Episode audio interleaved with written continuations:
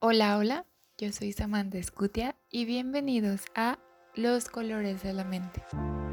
Este podcast está hecho para adentrarnos más en nuestra mente y comprender diversos aspectos de ella, conocer más sobre el mundo de afuera y cómo se relaciona con nosotros, además de entender sobre la diversidad de la vida. Así que bienvenidos y vamos a comenzar.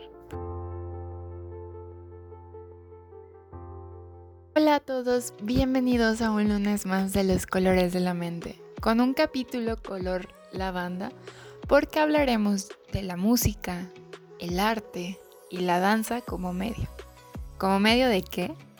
Bueno, como medio de expresión, de comunicación, de creatividad, de emociones, y que junto con este color vamos a encontrar sensaciones de calma, de tranquilidad mental, porque es un color que nos trae mucha relajación, nos conecta mucho con la parte de las emociones, de pensamientos, donde además pues vamos agregando elementos como la imaginación y la creatividad. Ahora quiero que pongas mucha atención a lo que te voy a ir diciendo. Cierra un poquito tus ojos. Piensa qué sientes cuando escuchas esta música.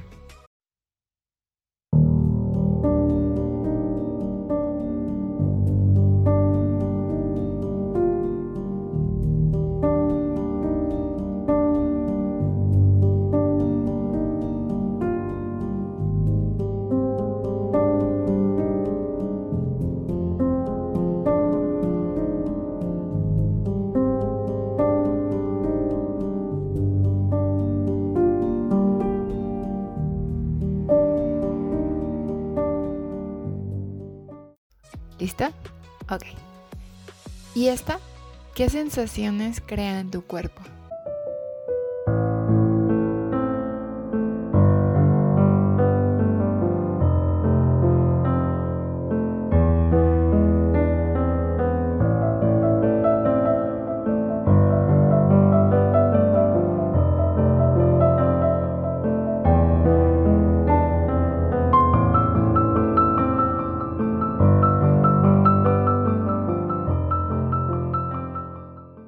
¿Qué piensas cuando escuchas esta canción?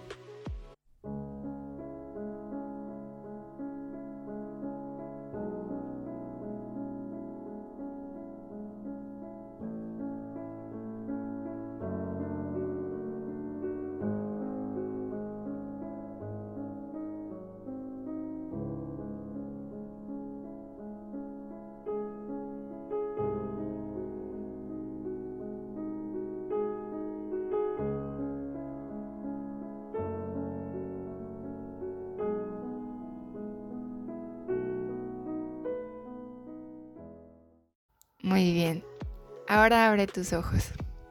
Desde siempre se ha tenido una idea de que la música, la danza y el arte han sido medios muy importantes de comunicación. Estas veces que las palabras no alcanzan a expresar todo eso que sientes, entonces lo transmites cantando, bailando, pintando. Pero detrás de todo esto también hay un trasfondo que a veces es terapéutico en donde cada una de estas herramientas encuentra un espacio para sanar nuestras emociones. De ahí que vienen los nombres musicoterapia, danzaterapia, arteterapia. Y aun cuando les haya puesto la misma canción, estoy segura que algunos habrán sentido cosas muy diferentes. A lo mejor recordaron ciertas cosas o a lo mejor la sensación que tuvieron en su cuerpo fue diferente.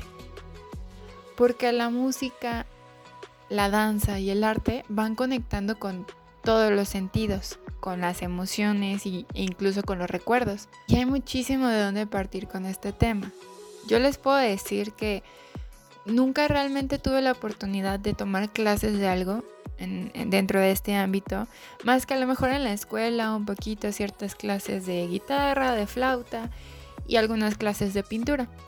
Pero siempre he creído que hay un poder muy grande que tienen estos recursos artísticos. De hecho, la parte de la pintura sí la hago mucho y me gusta, pero a veces pues no tengo el tiempo de hacerlo, pero cuando lo hago lo disfruto mucho. Y cuando entré en mi servicio, cuando tuve que hacer mi servicio social, que es terminando la universidad, encontré un lugar que me ayudó a ir dando un sentido a esta parte artística y que es un lugar donde chicos con discapacidad también encuentran un espacio.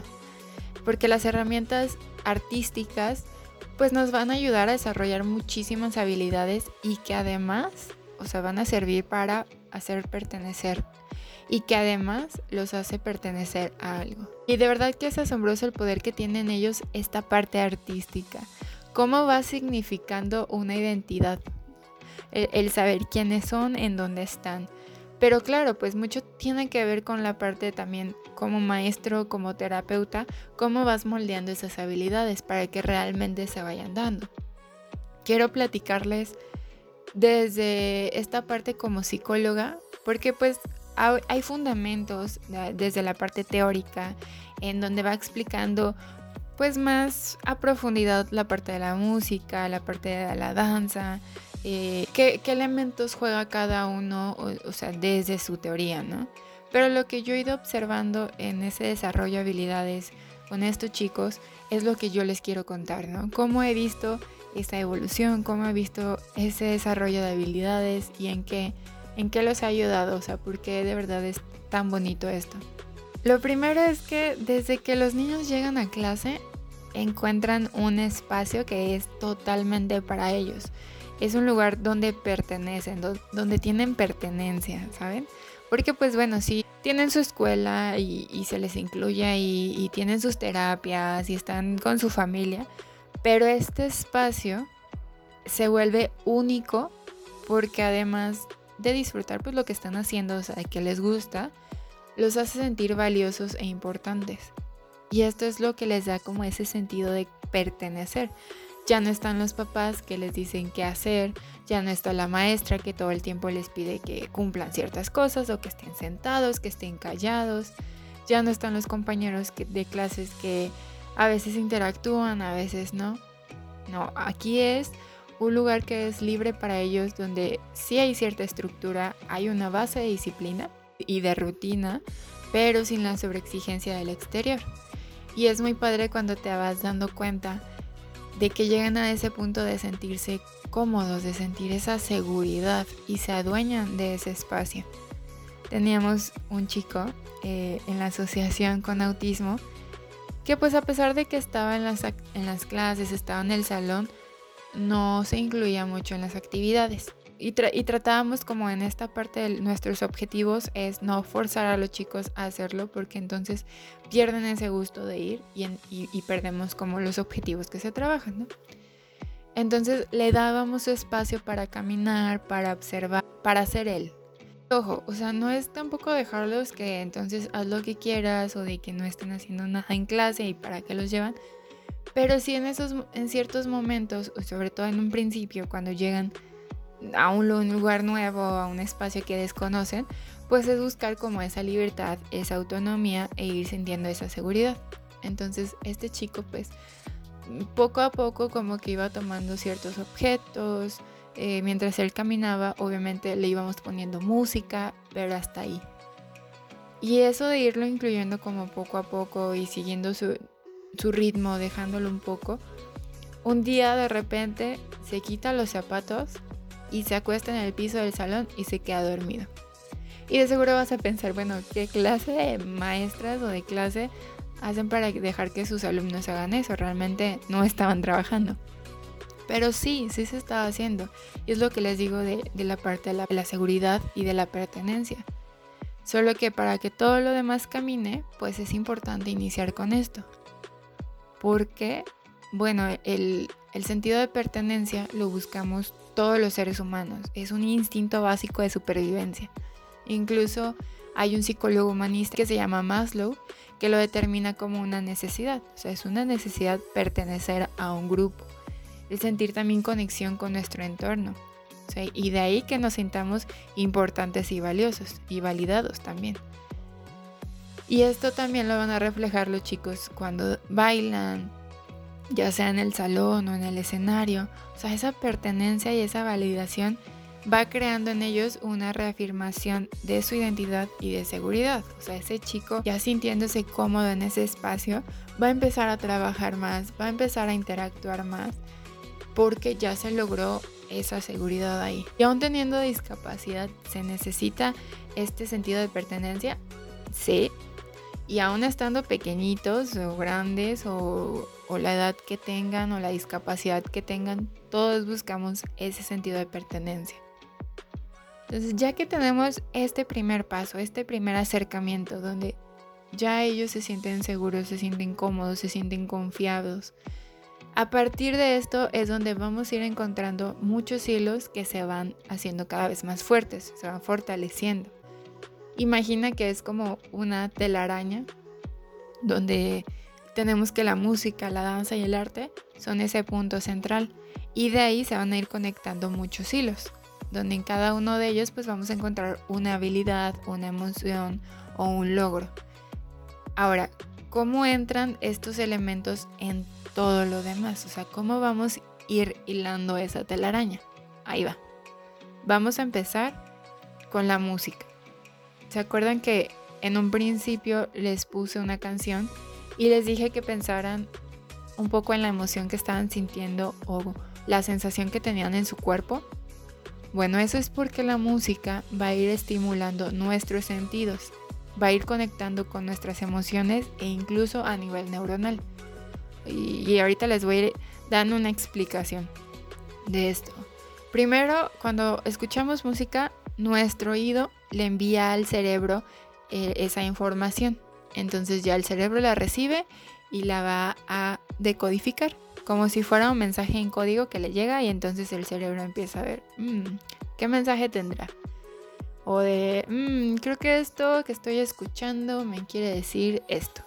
O creo que me estoy empezando a sentir mm, un poco nostálgico. De repente como que tengo muchas ganas de llorar. Todo este proceso pasa en cuestión de milisegundos porque el cerebro empieza a involucrar otras partes, o sea, va, involucrando distintas partes que tienen que ver con las emociones, que tienen que ver con, con los recuerdos y entonces va a ir dándole un significado a esa música. Esa canción que escuchas, te acuerdas de algún momento, de alguna persona. O sea, la música está muy conectada también con nuestra memoria.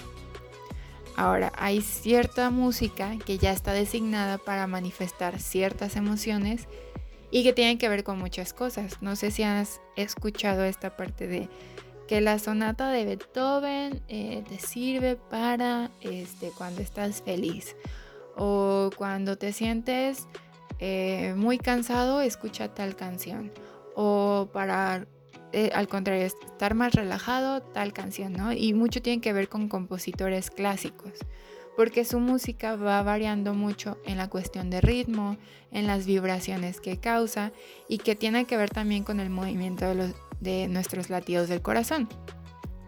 Si por ejemplo yo veo que todos están muy exaltados en clase, no les voy a poner una música de ritmos rápidos.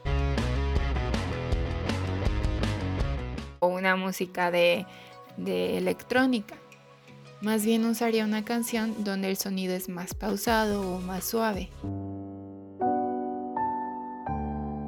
Entonces, esta estimulación musical va creando en los chicos un ambiente y una experiencia sensorial que también jugará mucho con sus emociones, o sea, con su concentración, con su atención e incluso pues les va a ir generando la sensación que se busca. Si es una sensación de calma, por ejemplo, eh, no sé, cuando tenemos alteraciones sensoriales en los chicos con autismo, pues sí se cuida a lo mejor el volumen, pero la música lo va a ir ayudando a regularse en momentos de crisis, ¿no? Y a producir esa sensación de calma. Y la música de verdad que tiene mucho poder en todo, o sea, y en el lenguaje es otra parte muy importante porque ayuda a estimularlo.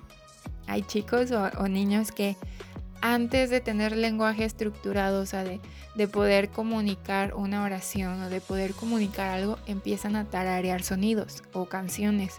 Incluso hay veces que llegan a cantar la letra de una canción que les gusta mucho, pero no tenemos un lenguaje. Entonces ahí es donde nos damos cuenta cómo la música va a ir estimulando esa parte del lenguaje. Porque además de hacer que, eh, que el sonido llegue al cerebro a través de ondas, que esto ya es más teórico, pero hay ondas que llegan al cerebro y que entonces trabajan a, distintos niveles de profundidad, o sea, dependiendo la discapacidad, por ejemplo, ¿no? Entonces motiva a que se genere una comunicación, a que se desarrolle esta parte del lenguaje y que entonces vamos a ir trabajando otras cuestiones. ¿Por qué creen también que en el kinder casi todo es con canciones o así, ¿sabes? O sea, siempre es con canciones desde que están pequeños, porque es justamente esta estimulación, ¿no? Cuando están aprendiendo las sílabas con ejercicios de sonidos. A ver, casa o avión. O sea, si me explico, vas jugando mucho con la cuestión de los sonidos o incluso para contar los ritmos. Cuando tienes instrumentos, o le enseñas desde, desde pequeños a tocar instrumentos es porque vas trabajando con la cuestión del ritmo y que tiene que ver con un conteo y entonces ya lo llevas a un nivel más elevado que podría ser las, las matemáticas, ¿no? Entonces hay muchas formas en que la música va a ir estimulando a los niños o a las personas con discapacidad y hasta a los adultos también. O sea, no porque ya estén muy grande quiere decir que la música ya no va a ayudar de nada. No, al contrario, o sea, la música siempre nos va a ir estimulando y nos va a ir ayudando a desarrollar ciertas cuestiones. O sea, nos puede ayudar a desarrollar la, creatividad, este, la atención, la concentración. O sea, si por ejemplo ustedes en su trabajo ponen música, piensen en qué tipo de música van usando. Si van usando música que tiene ritmos muy rápidos o, usan al contrario para concentrarse música que es más calmada. Si quieren dormir, por ejemplo, qué tipo de música van, van escuchando. O sea, vayan pensando cómo la música, aunque no nos demos cuenta, nos está estimulando todo el tiempo y nos va a ir trabajando también habilidades. Ahora, vamos a continuar tejiendo esta telaraña creativa con la danza. Y sé que no soy experta en esta parte, en la teoría de la danza, en la danza creativa, pero sí también les puedo hablar de esas habilidades que van a ir desarrollando los chicos. La danza también forma parte de su experiencia sensorial, porque ya no solamente es la información que entra, o sea, la música que entra y ya, sino la manera en que sale, o sea, cómo se comunica esa información. Y es donde la danza va a desarrollar mucho la parte de del control del cuerpo, de los movimientos, porque les ayuda a que los chicos eh, puedan tener una conciencia corporal. En el caso, por ejemplo, de cuando son discapacidades motoras, la danza no solamente es, ah, bueno, hace esta coreografía, ¿no? Sino en los movimientos y ejercicios que les van a ir ayudando a desarrollar o a tener control de ciertas partes de su cuerpo. El estirar las piernas, el movimiento con manos, y aun cuando tengan movilidad en ciertas partes, pues van a buscar la manera de recrear esa danza con otras partes de su cuerpo. Teníamos chiquitos donde a lo mejor su movilidad de las piernas no era mucha y había ejercicios que tenían que, hacer esos estiramientos. Entonces, otra forma donde ellos pueden encontrar esa movilidad es hacerlo a través de sus, brazos, por ejemplo o de su tronco. Entonces es ir como encontrando de qué manera se puede continuar expresando por el cuerpo. O sea, el cuerpo tenemos mil formas de hacerlo. Porque no solamente es en, esa, en ese movimiento, sino en lo, lo que se está expresando en ese movimiento, ¿no? en esa expresión pura. Hay una asociación eh, que está en Colombia, me parece, que se llama Con Cuerpos y hace como un año hubo un festival de, internacional de la danza donde ellos participaron. Entonces uno de los chavos tenía silla de ruedas. Pero cuando lo veías en el escenario, la expresión corporal que tenía, aún sin, necesidad de utilizar sus piernas, era fantástico. O sea, de verdad te transmitía mucho con el simple hecho de moverse a través del escenario, de mover sus manos, de mover su tronco, de, la expresión facial. es, es esta parte de ir encontrando mucho más allá de lo que es nuestro cuerpo, ¿no? o sea, esa expresión que tenemos y lo que queremos comunicar. Hablando, por ejemplo, de chicos con autismo, pues ellos suelen tener un poco menos de control de su cuerpo, ¿no? Son menos conscientes de lo que pasa a, nivel corporal. Entonces, una parte de la danza los, los ayuda justamente a crear conciencia de todo su cuerpo, a tener conciencia de su espacio, de los movimientos que están haciendo, a tener una mayor motricidad, ¿no? Porque a lo mejor su, su motricidad gruesa pues no es tan buena, ¿no? Les tienen un poquito más de rigidez. Y es donde la danza los ayuda como a irse soltando poco a poco. Los chicos con síndrome de Down, en, en el otro polo, tienen una expresión corporal muy muy buena, suelen ser muy elásticos, pero la danza también los ayuda a tener ese control en movimientos en que puedan ser más delicados y más a conciencia, ¿no? La danza aporta mucho a esta parte del control, de la disciplina y también de la estructura, porque van encontrando como reconocer su espacio, de que hay un otro al, lado mío, de que yo soy consciente de que yo estoy aquí y pues en esta parte que les decía hace poquito, ¿no? En la seguridad. Hay algo muy importante en el área de la discapacidad, que no es tanto si hacen las coreografías a la perfección, al menos que el objetivo sea otro y, pues encontremos que están pues, muy profesionales, que también lo hay. Eh, creo que en algún capítulo lo mencioné, que hay un chico con síndrome de Down que está en una de las escuelas más prestigiosas de, España como primer bailarín y, es increíble el nivel que tiene porque eh, sus, sus ejercicios son igual al resto de sus compañeros, lo que hace, o sea, todo va a ese nivel, ¿no? Entonces, claro, ahí se tiene como otro objetivo. Pero hablando desde esta parte más este, terapéutica, por así decirlo, sí es importante el validar lo que van haciendo, el reconocer el esfuerzo, porque eso les va a ayudar a sentirse más seguros, a, mostrarse, ¿no? A ser más creativos, a no tener miedo y por lo tanto, pues a tener un sentimiento de logro, porque se descubren que son capaces, que pueden crear muchas cosas y entonces lo hacen.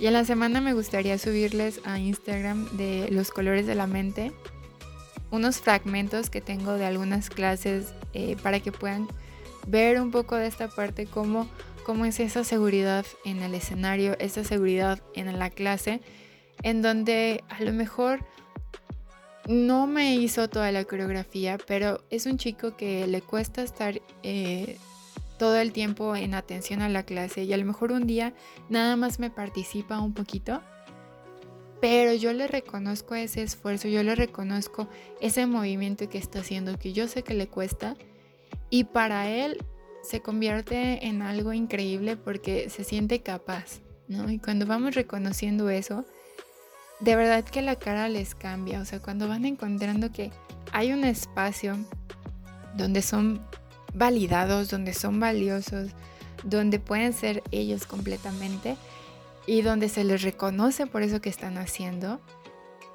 o sea, se siente diferente. Imagínense ustedes que a lo mejor intentan mucho hacer una vuelta de carro y no les sale y no les sale y se frustran, obviamente. Y si hay alguien que los está ayudando, pero le dice, ay, es que no lo estás haciendo bien, es que, o sea, síguele, pues se van a frustrar, ¿no? Yo sé que hay muchos maestros que a lo mejor será más de bueno, este, yo, yo prefiero exigirles para que lo hagan, pero aquí estamos hablando de otro objetivo, que es esta parte de la validación. Entonces, si yo a lo mejor no logro hacer la vuelta completa del carro, pero veo que lo estás, haces el intento a lo que tú puedes, entonces voy a reconocer esto y voy a seguir impulsándote para que sigas mejorando, pero siempre validando tu esfuerzo.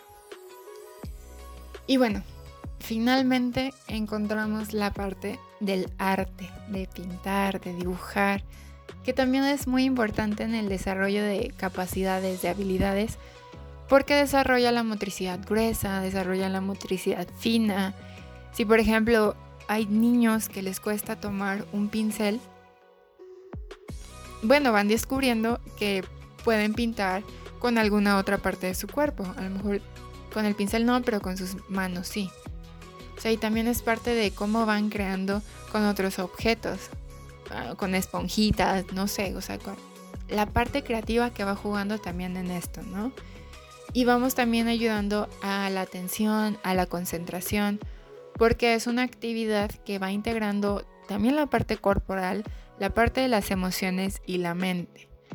Cada persona tendrá su estilo, tendrá un mensaje que transmitir, una emoción, y habrá chicos que son muy buenos para copiar imágenes, por ejemplo, colores, y, y, que si les pones como algo desde cero, les costará más trabajo, ¿no? Otros que prefieran mantenerse en ciertas secuencias de figuras, de hacer siempre líneas o de hacer siempre círculos, pero es como vamos a ir integrando otras herramientas para ir ampliando como ese panorama.